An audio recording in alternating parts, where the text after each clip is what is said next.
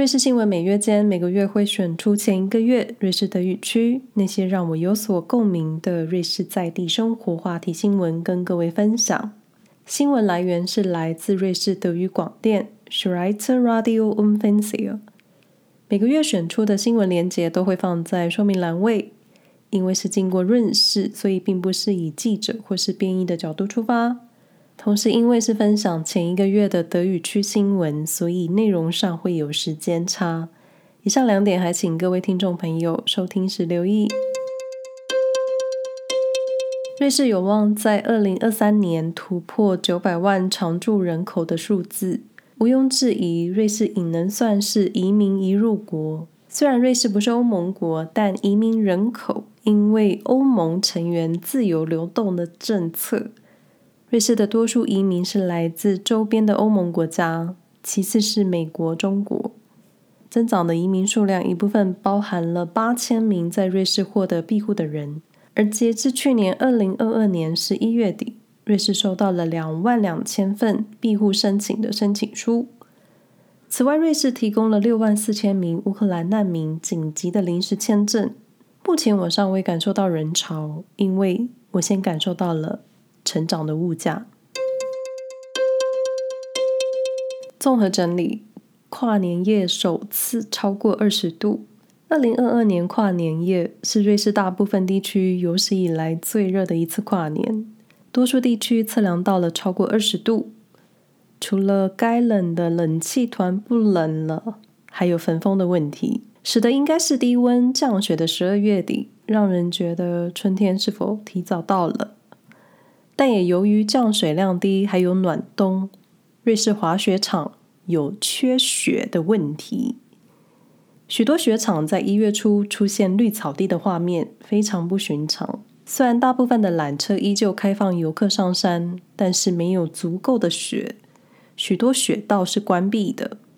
同时，瑞士一百一十六个越野滑雪场在一月初时只有十个开放。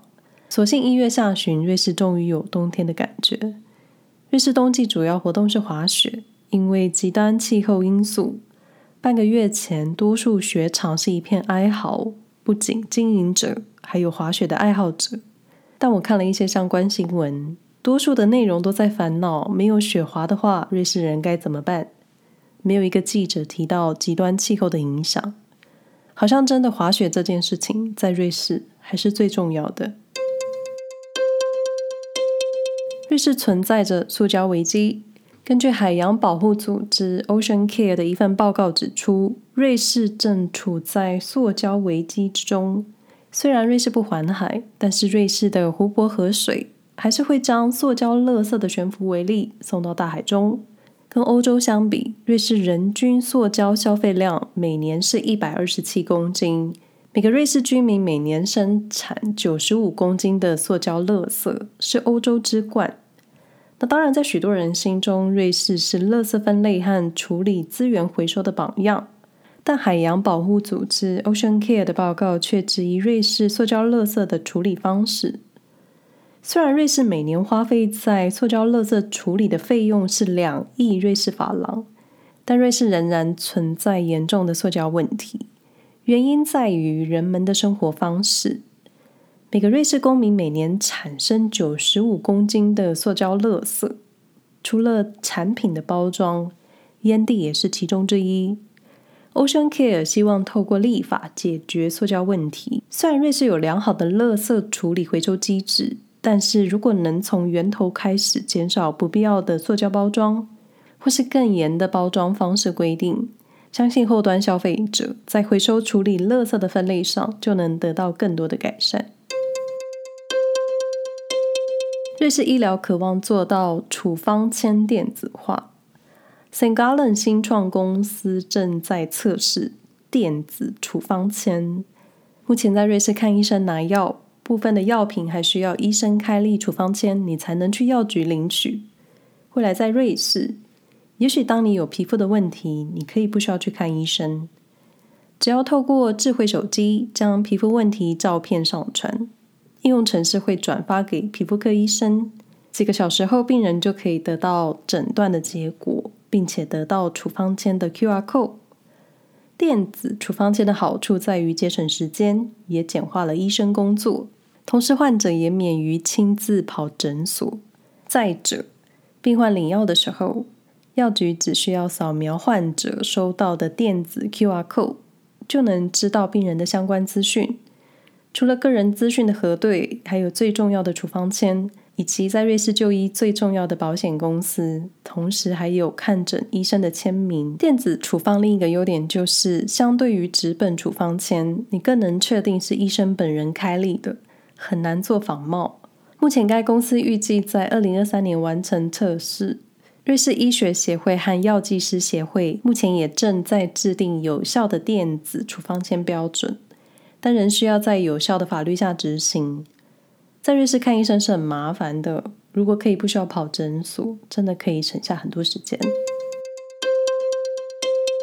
二零二二年，瑞士国军武装部队通报了九十六件枪械武器的遗失，这应该是大事件吧？但也没有引起大规模的新闻讨论，因为这里是瑞士，没有二十四小时的新闻轮播。也没有疯狂的媒体舆论，但是遗失枪械算是很惊人的消息吧？根据军队发言人表示，九十五件枪械武器被通报遗失，一件在火灾中被损毁。而二零二二年还寻获了前一年遗失的枪支二十件，是说每年都在掉枪吗？大部分找回的枪支都是在通报者家中找回的。同时还发现了其他的枪械，别担心，瑞士人是可以合法拥枪的。但是到底为什么会遗失这么多？军队发言人表示，原因尚不清楚。嗯，好吧，好不瑞士。那当然，负责保管枪支的当事人掉了枪或是掉了子弹，当事军人士兵都必须做赔偿，由纪律处罚到罚款、罚金或是监禁都有可能。在瑞士，从军的军人是可以携带枪支回家，但有其相关规定，比如弹药和枪械是分开存放的，分开携带。所以，若有机会在月台看到瑞士军人携枪，他们都只有枪支本人，没有弹药。也许就是经常要携带回家。有些人会把枪支收在地下储藏室，可能被其他东西堆叠之后，就忘了放在哪了。当然，这是我猜的。武装部队掉了枪，听起来也是很惊人的大事吧？但我身边没有一个人在讨论这件事。苏黎世养狗的朋友们注意了，苏黎世新的狩猎法规定，每年四月到七月底，狗主人需依规定在森林和森林周边遛狗的时候需要牵绳。原因是因为每年有多达一百多只野生动物被狗们咬死。别忘了，犬们也是有狩猎天性的。被咬死的野生动物好比森林里的鹿，除了鹿，还有野鸭。那在瑞士，越来越多人养狗，而在苏黎世州又以最多的宠物犬而领先全国。二零二二年十二月。苏黎世作为宠物饲养犬的登记数量将近七万，表示越来越多犬在苏黎世州活动。虽然让狗们自由奔放，在森林里跑步是一件很开心的事情，但森林里的原生动物也需要拥有安全的宁静。但狩猎法的存在就是为了确保野生哺乳动物以及鸟类等现代物种和栖息地的保护。动物生命权和物种的保护，瑞士在这一方面真的是做到很极致，我很喜欢。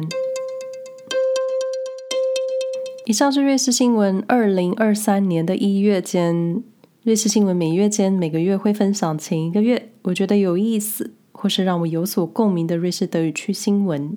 基于专业度，我无法分享更多、更严肃、更重要的国际新闻。但希望各位记得，世界上还有很多更重要、更值得关心的事情。